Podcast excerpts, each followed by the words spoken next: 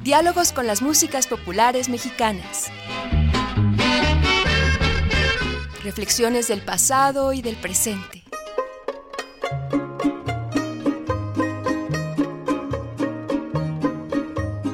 Una producción del doctor Luis Omar Montoya Arias para Radio Universidad de Guanajuato. Oh, te vengo a cantar estas mañanitas. Bienvenidos a su programa Diálogos con las músicas populares mexicanas. Su amigo y servidor Luis Omar Montoya Arias en la realización de este su programa, Víctor Manuel Rivas Dávalos. En esta segunda emisión sobre rock mexicano nos acompaña el maestro Víctor Manuel Guerra García, quien viene de la UNAM. Expresamente viajó a Guanajuato para que podamos eh, grabar estos, estos programas, estas emisiones de diálogos con las músicas populares mexicanas, en el entendido que tanto Víctor Rivas Dávalos como un servidor, pues tenemos el compromiso con nuestros radioescuchas. Sabemos que la gente que nos sintoniza, pues es gente cultivada, un público exigente, y queremos estar a la altura, pues, de, del espacio de la red de la, de la universidad. Y en este sentido es que se entiende o debe entenderse la presencia del maestro Víctor Manuel Guerra García. Es un esfuerzo mutuo, compartido. Ojalá que este, este trabajo que está realizando pues eh, rinda frutos y que este proyecto pues siga, siga creciendo para beneficio de todos, toda la comunidad universitaria académica. Víctor, pues nuevamente muchas gracias por estar con nosotros. En este segundo programa nos hablará sobre la psicodelia, la música y los hoyos funky. Muchas gracias. Bueno, para mí es un honor eh, estar aquí y hablar de rock, pues este es un gusto siempre, ¿no? Eh, recordemos que esta etapa del rock mexicano, como bien lo mencionábamos en la anterior emisión, eh, los años 70 van a significar una gran, un gran panorama de musical para todo, para todo el género rock and rollero. Y básicamente pues, se va a cultivar en los hoyos funky. Una vez que se empiezan a cerrar estos espacios, como los cafés cantantes, una disculpa a los radioescuchas si, si menciono mucho este lugar. Yo sé que en, en, otros espacios, bueno, en otros estados de la República se les llamaba de otra forma. Lamento no, no tener el conocimiento de cómo se les decía. Pero básicamente estos locales cumplieron su función de difundir la, la música. Curiosamente, en esta etapa, el que es menos protagonista en la, en la producción musical como semillero va a ser el Distrito Federal. Para esta etapa, el, los que van a enriquecer la música de rock van a ser eh, músicos, grupos de, la, de otros estados de la República, principalmente Monterrey, eh, Reynosa, Tamaulipas, eh, Guadalajara, Tijuana. Van a ser los que van a tener, a, dar a conocer grupos muy importantes que van a consolidar este sonido ya más complejo, más elaborado, que nos van a ofrecer a lo largo de esta década. Esta década va a estar marcado muy, muy pronto por un suceso que todos conocemos, que es el Festival de Avándaro de 1971. Básicamente este festival puede ser abordado de dos formas. Eh, puede ser un preámbulo a lo que es esta consolidación, esta búsqueda de identidad a partir de, de, ese festival el otro ah, punto de análisis puede ser que a partir de este festival se da toda una serie de razones, de tropiezos y obstáculos para el rock mexicano. Estas dos vertientes las podemos ver platicando un poco acerca de este festival. Recuerdo que los organizadores básicamente fueron Armando Molina, quien se le encargó hacer el, el cartel musical con un presupuesto de 40 mil pesos, Luis de Llano, eh, Justino Compeán y Eduardo López Negrete. Todos ellos pues son de familias más que acomodadas. Y la idea principal de este festival fue hacer una carrera de autos. Se hacía una carrera de autos todos los años en Avándaro, en las fechas de noviembre, de septiembre, perdón. Y en esta ocasión pues se tuvo la idea de amenizar esta carrera con un festival musical. Armando Molina, que era cantante de la máquina del sonido, él tenía proyectos musicales, eh, sabía de quién estaban, quiénes estaban sonando y quiénes estaban en mejor momento para ser contratados, pero al tener un raquítico presupuesto, pues no podía ser gran cosa. Entonces, se decidió a convocar a bandas de renombre que aseguraran la calidad del festival y se le puso mucho empeño, por lo menos en la propaganda. Eh, recordemos que para esos años, pues bueno, la propaganda se pudo haber hecho en radio, en televisión, si acaso, eh, los cines, pero eh, curiosamente este festival llegó a, llevó a mucha gente a, Valle de Bravo. Curiosamente mencionan a lo largo de, pesquisas en, periódicos y en los propios este, libros que se han hecho acerca del rock and roll, que se le salió de las manos totalmente. De hecho, ellos esperaban una cantidad muchísimo menor de, asistentes. Se colocó un escenario propio para, para los grupos que era muy improvisado porque tenía que desaparecer ese escenario para que se hiciera la carrera. Y curiosamente, pues al final les falló el sonido. Eh, una tarima estaba mal puesta, entonces había riesgo de que alguien se cayera. Eh, pero sin embargo el entusiasmo y el ímpetu que le pusieron a este festival significó algo muy importante. Era la primera vez después de 1968 y después del halconazo de 1971, una multitud juvenil asistía a un lugar, no propiamente una manifestación, pero asistía a un lugar abierto, un lugar público, y se dejaba de lado estas eh, ideas que tenía el Estado como de mantenerlos a cada uno por separado. Mencionan que varios de los que asistieron, pues bueno, fue como una fiesta, fue como un balde de agua fresca para ellos, debido a esta realidad que se estaba viviendo en esos años.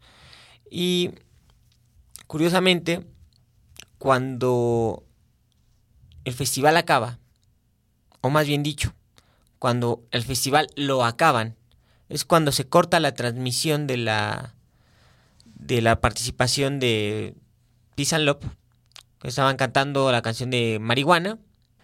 El cantante se le ocurrió ya entonado en esta en este éxtasis juvenil lanzar improperios a la progenitora de todos y no se sabían la canción.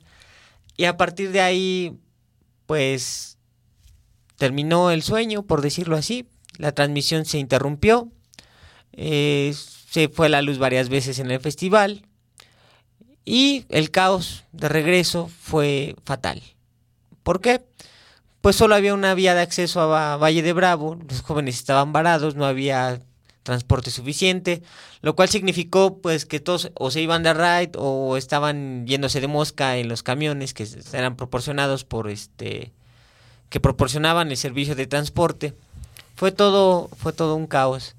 Pero curiosamente como la prensa amarillista siempre está acostumbrada a hacer eh, de las suyas, en vez de exaltar las manifestaciones musicales que se presentaron en ese momento, que eran los grupos del momento, que tenían cierta presencia, decidieron pues relatar lo que había sucedido producto de la desorganización precisamente y precisamente de que no había sido pensado como un festival musical sino como una especie de pues de telón para una carrera de autos no eh, decidieron poner que era una orgía juvenil que ah, corrían kilos y kilos de, estupefacientes que corría el ron y, y el alcohol por todo por todo Valle de Bravo que los jóvenes estaban invadiendo y estaban saqueando las tiendas por este por víveres cuando pues era todo lo contrario porque pues Valle de Bravo no estaba acostumbrado a recibir tanta gente y sobre todo en un mismo de un mismo este de un mismo jalón por decirlo de alguna manera. Después del festival terminó una etapa importante porque muchos de estos grupos no encontrarían espacios los hoyos funky sería funcionando como tal, sería el único, el uno de los pocos reductos a los que tendrían acceso estos jóvenes, estos músicos, algunos ya con conocimiento musical, no es, no como en, la anterior etapa, no era algo empírico, sino que ya habían tratado de tener conocimientos musicales como para hacer arreglos distintos. Y bueno, esta generación muchos dicen que, que, se perdió, no por, solo por el hecho paternalista de haber ingerido drogas o, haber invadido Valle de Bravo con ideas hippies, sino que varios de esos grupos, y el caso más sonado que los radioescuchas van a, van a identificar rápidamente, pues fue la revolución de Emiliano Zapata, que tuvo que adecuarse a otro tipo de género musical para poder seguir tocando. Y otros que decidieron poner pausa indefinida a su proyecto o salirse de México para seguir tocando. El caso puede ser este citado como los Dux Dux. Y otros grupos que empezaron a tratar de hacer otras cosas nuevas, un poco más de vanguardia, o de integrarse a otros grupos, o de hacer otro tipo de cosas. Pero básicamente empieza a crecer la escena fuera ya de un establecimiento formal, ya no hay este posibilidad de que los jóvenes tengan como esta este acceso tan fácil como lo tenían antes de los medios y empieza a verse otra cara del rock, empieza a vivir una cara, una etapa oscura, por decirlo de alguna manera, en el cual el rock va a tener que picar piedra y hacerse de un nombre a través de del underground, ¿no? De lo que conoceríamos eh, después como o de lo que se puede conocer como la autogestión, ¿no? empiezan a tratar de buscar otro tipo de cosas, a grabar, a, vender este, los discos, a tocar en fiestas familiares, qué sé yo. Todo para mantenerse en activo. ¿Te parece si vamos a disfrutar del primer bloque musical que nos traes preparado, por favor? Claro que sí. Vamos a escuchar en primera instancia a una banda de Guadalajara que se llama Los Spiders, que se llama Back. Eh, otra banda que se llama Bandido, que es igual fronterizo, de, bueno, de fuera de la, del Distrito Federal, se llama East a New Day. Escucharemos después un grupo que se llama Ciruela, que se llama Nada nos detendrá su pieza. Y después escucharemos otra banda de Guadalajara, que se llama La Fachada de Piedra, con una pieza que se llama Roaming. Y por último, escucharemos una versión de, de fusión que, encontramos en un disco de los Dux Dux. La canción se llama Stupid People y pongan la atención porque esta mezcla es bastante interesante. Vayamos a disfrutar de estos ejemplos musicales.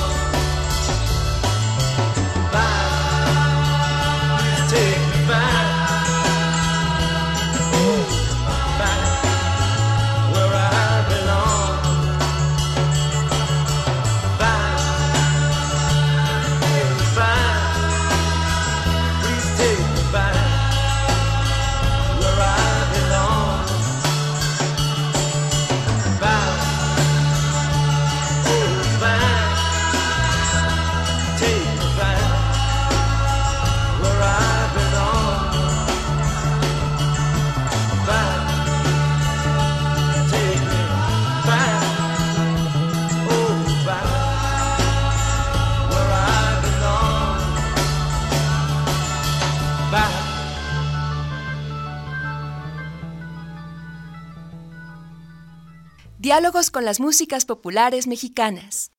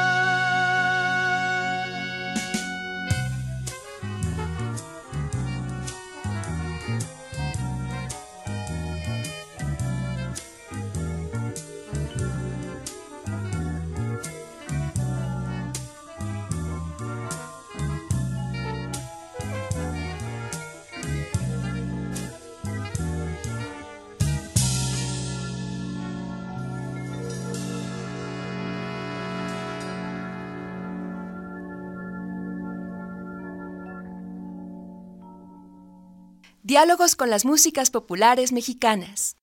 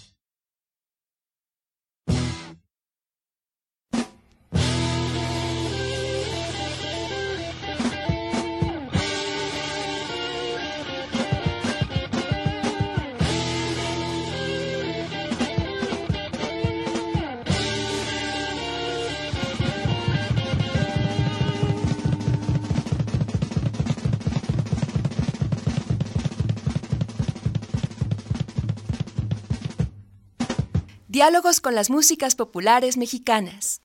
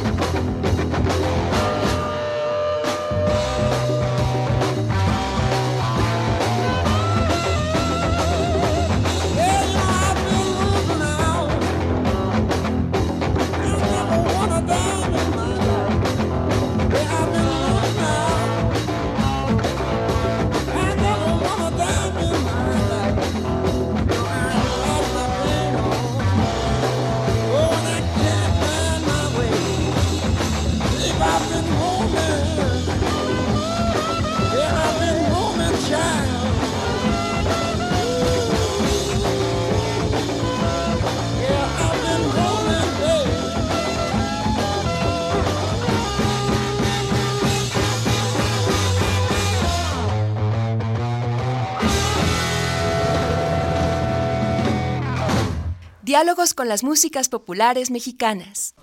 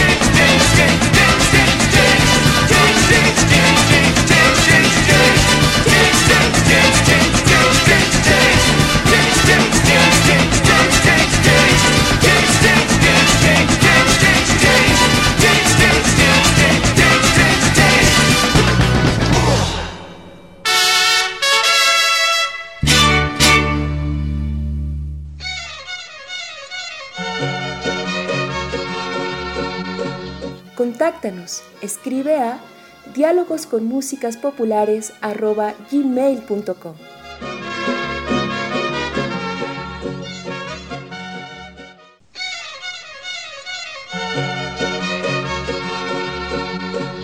Comparte tus opiniones en nuestra página facebook.com diagonal diálogos músicas populares.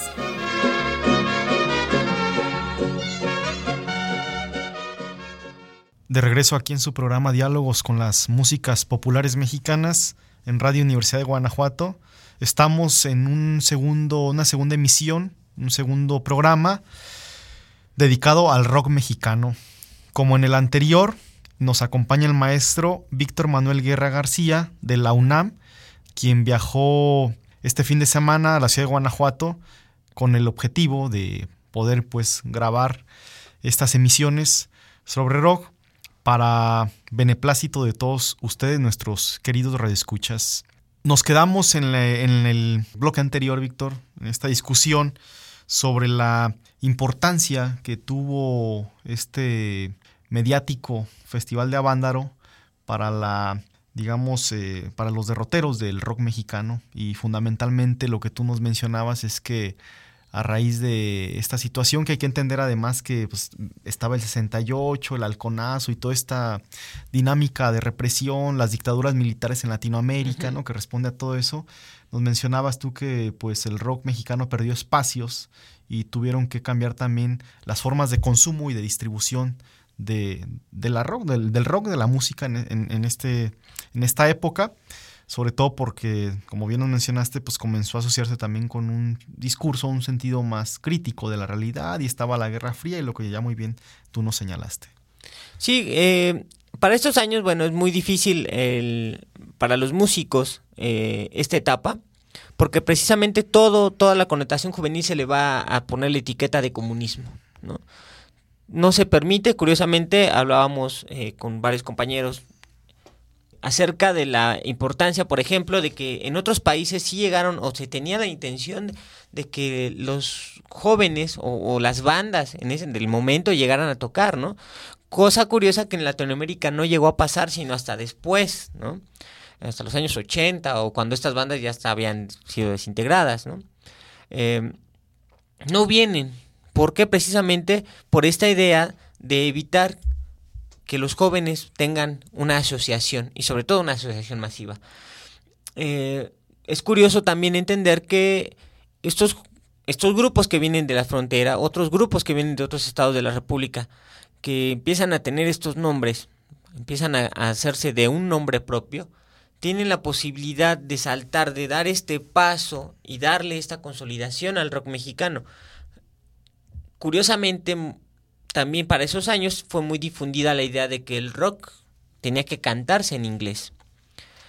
Y esta premisa eh, dio pauta a que todos o la mayoría de los grupos de esos años cantaran en inglés. Algunos con mejor dicción que otros, pero fueron pocos realmente los que trataron de hacer rock en español o hacían versiones en inglés y también las transformaban en español de una misma canción quizás con una idea de también de tener presencia internacional, pero desgraciadamente los medios pues no, no respondían a estas necesidades que ellos querían, que ellos tenían de, difundir su trabajo. Para estos años también, como bien lo escuchamos en la última pieza del bloque anterior, empieza a haber ideas de mezclar, de, tratar de, consolidar su sonido. Los Duk Duks en la pieza que escuchamos de Stupid People meten una trompeta mariachera a lo largo de los sonidos de, esta canción. Y al final, pues terminan con la clásica terminación de, música mariachi, tan, tan, tan, tan, tan, ¿no? Entonces, empieza a haber este tipo de manifestaciones, de mezclas, de experimentos que van a llevar a los músicos, a los grupos e incluso a las disqueras a buscar otra forma de venderlo, de otra forma de difundirlo y aunarlo o, vincularlo con otras cosas. Entonces ya no se va a hablar tanto de, igual como se venía haciendo del, de lo festivo, ¿no? Se empieza a notar ya las expresiones, las inquietudes de los jóvenes, se empiezan a, a dotar de ciertas cuestiones este, sociales a las canciones, ¿no? Entonces va a haber una nueva, una nueva versión, por decirlo así, del rock mexicano. Desgraciadamente, como les menciono, al cantarlo en inglés pues pierde mucho de su valor y no por demeritar la, la capacidad de ellos, sino que el cantarlo en inglés pues es una forma, un sesgo importante para las personas que lo van a consumir porque realmente no todos conocían el inglés, ¿no? Entonces no todos podían asimilarlo de buena manera o de manera tan inmediata a pesar de que las composiciones musicales eran muy buenas y algunos tenían una excelente dicción en inglés, pues era como una, una este, ¿cómo se llama? Algo determinante, algo que podía sesgar a el gusto musical de, de las masas, por decirlo de alguna manera. Eh, hay que entender también que, bueno, ellos van a tener también inquietudes personales y van a hacer y deshacer en, sus vidas este, privadas. Lo cual pues va a llevar a hacer un grupo, después no seguir con él, después armar otro, después colaborar con unos. Y bueno, va a haber cosas interesantes que se van a estar haciendo. Un caso específico, por ejemplo, los locos del ritmo que habían estado en la primera etapa del rock mexicano ya con otro bagaje cultural, con otras inquietudes, van a tratar de reunirse, pero con otro nombre, ya no van a ser los locos del ritmo, van a ser los locos, ¿no? Entonces van a tener otras inquietudes y se va a ver, son cosas que se van a ir viendo, que se van a ir escuchando de esta transformación de estos jóvenes que iniciaron la hora del rock and roll en México, pues cómo fueron transformándose, no solo en lo musical, sino en lo personal, y lo cual se puede ver reflejado en sus nuevas, este, sus nuevas composiciones, ¿no? Empieza también a considerarse en los 70 al rock como algo contracultural, que es algo muy interesante, porque una contracultura se define como aquella que empieza a tener aspectos definitivos para cambiar las cosas. No solo va en contra de la cultura oficial, sino que empieza a tener alternativas de una visión o de manifestaciones culturales distintas a las que el, Estado puede ofrecer o a las que el Estado va a promover.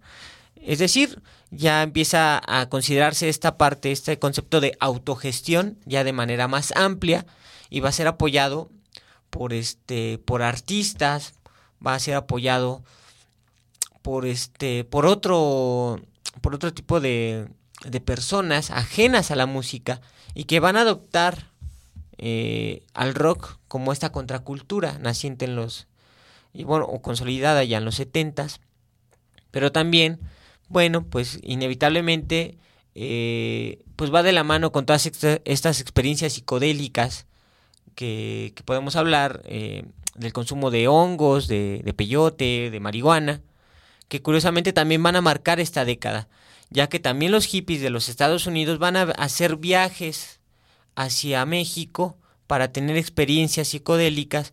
El caso más sonado pues fue María Sabina, en los que los jóvenes iban a raudales, a Huautla de Juárez a probar los hongos, ¿no?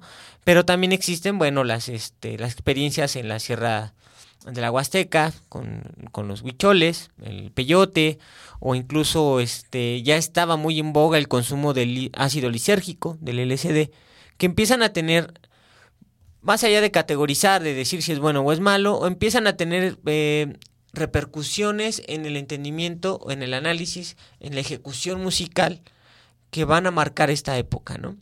Cosa que, por ejemplo, comparándolo con los años 60 o en la, en la primera etapa del rock and roll, pues no se tiene, se tiene más bien esta concepción de la clase media, de esta composición, de esta recreación, de lo festivo, del, del American Way of Life en, en sus letras, y por otro lado, en los 70 pues ya empiezan a tener otro tipo de cuestiones. Empiezan, si no vienen a ser contraestatarios, no se empieza a tener este discurso como incendiario, eh, eh, revoltoso, si quieren, eh, de rebelión o de, o de izquierda, pero sí se empiezan a, a criticar, o se empiezan a poner los puntos sobre las IES en cuestiones cotidianas como puede ser la relación familiar, ¿no? Como puede ser la figura paterna o como puede ser incluso el trabajo. También empiezan a ver este, la formación de comunas en México eh, que empiezan a, a, echar por la borda, empiezan a criticar esta, este estatus este estatus de vida que es ofrecido, pues bueno, básicamente por el consumismo y también por la, por la estructura patriarcal que, que en este país pues seguimos de cierta manera teniendo, ¿no? ¿Con qué ejemplos musicales despedimos esta segunda emisión, Víctor? Bueno, vamos a escuchar al brujo, a Javier Batis, con una canción que sonaba por esos años que se llamaba Down Broker Heart. Por otro lado, vamos a escuchar a Alberto Isordia, mejor conocido como El Pájaro, con una canción que va a notar esta, esta preocupación eh, ya más o menos ambiental que se llama Seguir al Sol. Eh, vamos a seguir con el ejemplo de Viva Zapata de Los Locos. Y vamos a cerrar con un grupo que forma Jorge Reyes, que todos van a ubicar perfectamente con, con proyectos posteriores, que se llama Al Universo, con una canción que se llama Viajero del Espacio.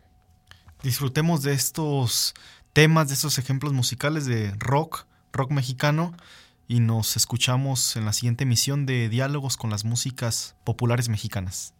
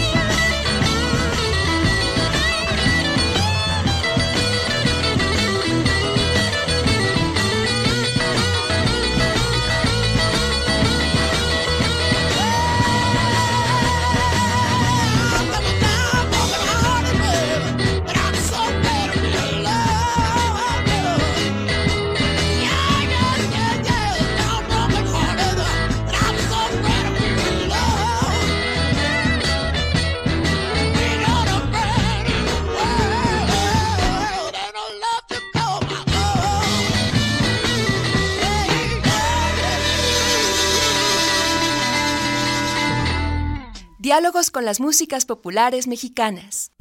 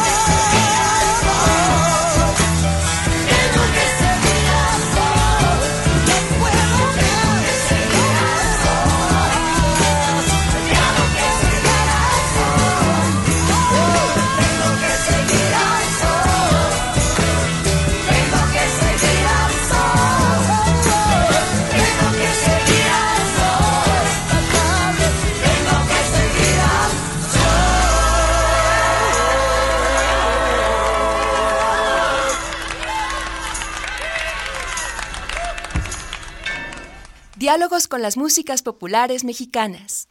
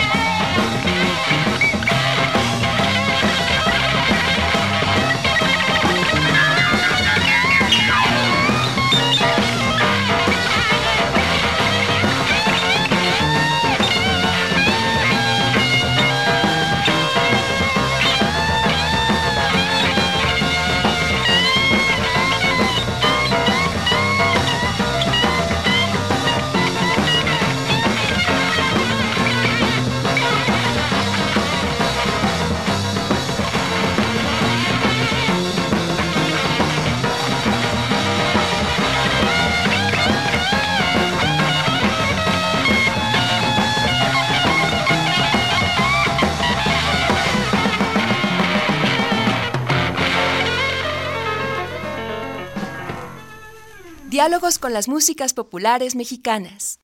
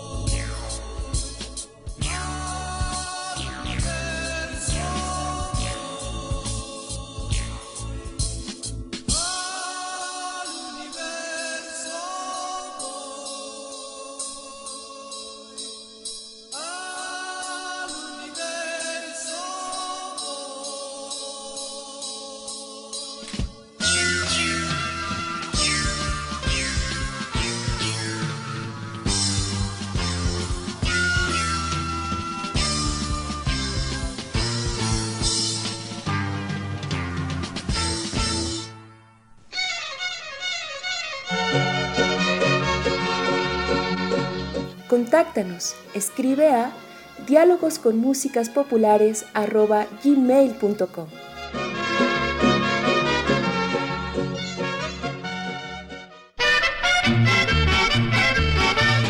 Diálogos con las músicas populares mexicanas. Reflexiones del pasado y del presente.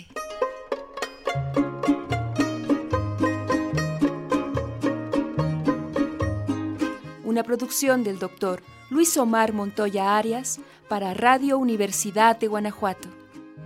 Oh Guadalupita, te vengo a cantar estas mañanitas. Realización Víctor Manuel Rivas Dávalos. Te vengo a cantar estas mañanitas que traigo yo aquí para venerarte en el